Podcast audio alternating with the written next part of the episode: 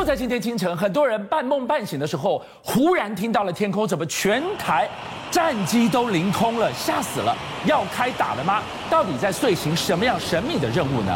今天我们要来告诉大家，美国为什么提出警告，在俄乌战场的背后，原来以为希望中国解放军可以得到一些理解跟教训，没想到他们说刚好相反，习近平会变得更暴力，在犯台的想定思维上。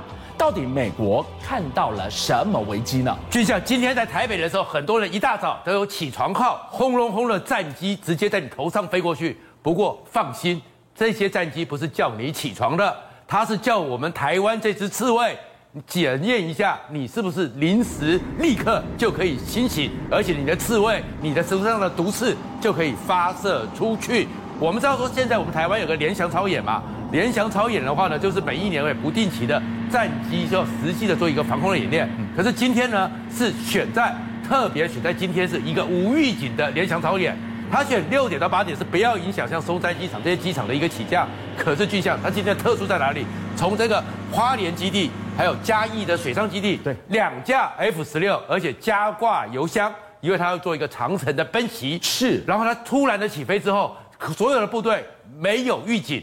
然后就直接的先飞到苏澳港，针对上面的基德舰，你有没有办法看到我、察觉到我突袭了？所以我是扮演敌机，我是扮演来犯的共机，我今天就直接突袭了苏澳港，我凌空，我就检测你的刺猬醒了没有？对，你防空做好了没？你的雷达有没有抓到我？你的快速的，你的这个整个标二飞弹或你其他的天宫飞弹，那个天风那个雄风飞弹，你有没有立刻的可以就位？做一个测试，光这样测试不够，继续往北到彭佳屿，再往西北，整个西南冲下来，经过我们台北上空，你台北的爱山，你台北的天宫，你有没有准备好？然后新竹基地，你的那个科路整个乐山雷达，你那个是我们最重要的眼睛，你有没有准备好？飞一圈，而在这边呢，也是清泉岗，我们中部最重要的一个地方，然后一直到屏东基地，我们的反潜机最重要的基地，全都是台海防卫最重要的节点。而且无预警是什么？无预警是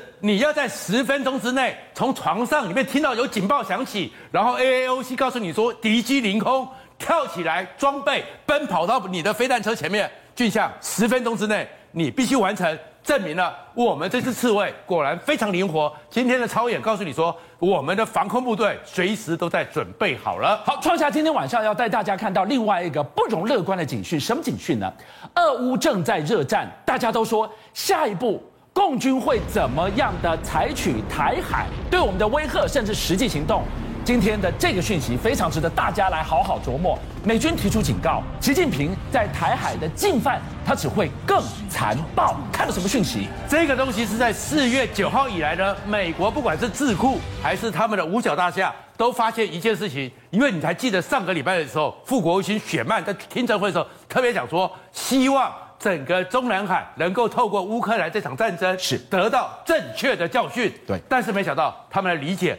跟大家想的正确是不一样的，他得到更粗暴的想法，他们会认为说，就是你普京太软弱了吧，你不够雷霆之势，所以《华尔街日报》里面看到是说，中南海认为是《华尔街日报》有白宫五角大厦的一个解析，中南海认为说，你看为什么拜登都没有出兵？因为普京有核子弹，所以他们要加强核子的部署。对，因为你普京第一次出手不够狠，所以要千机腾攻，万船齐发，所以没想到解放军。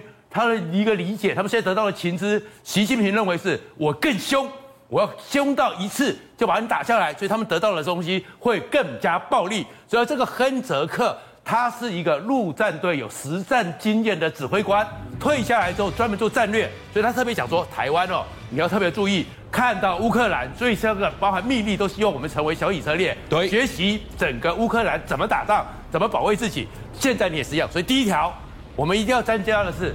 人员、粮食、油料，还有弹药，要做好完全的准备。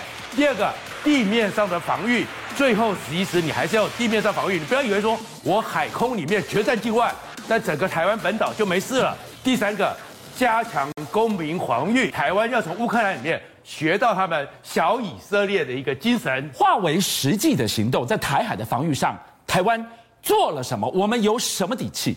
其实这里面我们会发现说，其实我们台湾也一直在做准备。如果习近平更暴力，所以他们是不是真的会万船齐发渡海峡？那印象，如果万船齐发渡海峡，我们想说啊，我们不是买了一大堆的哈马斯吗？哈马斯火箭炮射程三百公里，你在平潭岛集结的时候就把你打掉。可是就像，如果他是万船齐发的时候，你哈马斯够吗？不够嘛。所以接下来还是不是有大概几千艘的小船、几艘这个战舰，还是会突破台海中线，打都打不完，打都打不完，怎么办呢？那我们是不是也有第二波的火力，是去拦截它？所以呢，我们的雷声专案，我们有看到说，我们每次开光演习的时候，都会看得让你非常感动的万炮齐发，对不对？这个雷霆两千，它可是军象过去的时候，它射程。就有三十公里，是那三十公里就是你已经打到岸边常迫近我岸边了。对，你已经对我们有直接要求了，直接的威胁了。可是现在要把它提升，已经确实做到七十公里了，倍增了，倍增了。那倍增之后呢？而且它的整个在二十五秒之内可以全部的打出去，三分钟我到一个定位之后就可以进行接战，而且它杀伤范围就像达到了二十八个足球场。所以就是你万船齐发，你五十艘的战舰，如果你集结在那边，我照样把你给挡下来，绝对不让你踏入台湾本岛一步。所以回到今天清晨五点半的联翔操演，短短的迅雷不及掩耳，在测试什么？台湾抗第一级的能力，你的防空准备好了没？你刺猬的那根针够不够尖锐，尖到敌人不敢碰你？我们今天告诉大家，看热闹，门道在这里，比的是指挥大脑啊。就指挥大脑，而且是你眼到脑就要到，手就要到这样一个整合系统。所以呢，其实美国陆军呢，你看到这一次的时候，乌克兰我们是不是常常讲说，我喜欢用形容词嘛？老武器、老拳头，但是新眼睛。对，最重要是有新大脑。所以美国其实这一套也在乌克兰验证了。这是什么呢？他们叫做整合型的监控和火控系统的一个整合。是，它就是什么状况呢？他们在二零零九年的时候，而美国陆军就想说，我们上面有很多的雷达，有很多的无人机，有很多的卫星，我们自己呢野战的车里面也有很多的雷达，可是呢各搞各的。到时候还要用拐拐，要一一联络吗？就跟苏联的军队一样，俄罗斯的军队一样吗？所以有没有办法把它全部整合起来？资料链全部的，你看到没有？不管是在天上的无人机、卫星、火炮，所有的资讯通通到同一个地形界面。所以任何一个人，包含是士官、士兵，看到之后，而且他们呢有 AI 的能力，可以判断说附近最强的火力在哪里，谁来攻击。而且你光光讲有没有用？他们二零零八年。二零二零年二八月的时候，他们陆军就做了一次测试。而巨象，它这个是什么？巡弋飞弹和洲际弹道飞弹，飞这么快你拦得到？这两个是完全不同的逻辑，你知道吗？对，巡弋飞弹是在它是贴海的、贴地的，甚至地形的，甚至有时候低于三十公尺你无从侦测到的。是。结果呢，你可能有一些比较是野战雷达，对，把它侦测到了这样的飞弹，我拦截到了。是。然后另外一个呢，洲际弹道飞弹。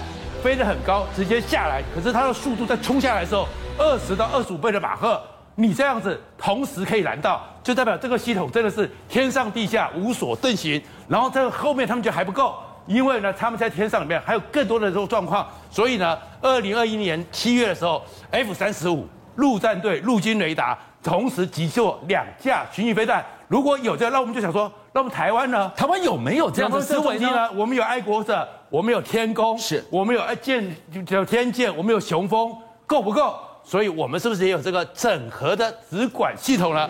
其实，就想告诉你，放心，台湾有吗？我们也在做准备中，是，但是继续要努力。对，其实台湾呢有一个东西叫天网系统，是最早的。比如，就像刚刚谈到说，美国陆军那个你知道是谁做的吗？谁做的？洛斯洛。那洛斯洛普跟我们有什么关系呢？我们的天网计划也是洛斯洛普帮我们所建构的。师出同源，师出同源。对，北美防卫司令部里面那个最终的雷达也是洛斯洛普。是，所以我们觉得说，我们其实只要我们愿意做升级，是非常容易的。我们绝对没有乌克兰那么俄归转美归的问题。最早的时候是他们帮我们建了天网的防空系统。在我当兵的时候，什么 AAOC 啊、AOC 啊，他就告诉你，可是呢。他这个你看到没有？还在按键，然后还要人力通报，大家觉得啊，这太麻烦了。所以到了一九八零年代、九零年代的时候，开始变成强网系统。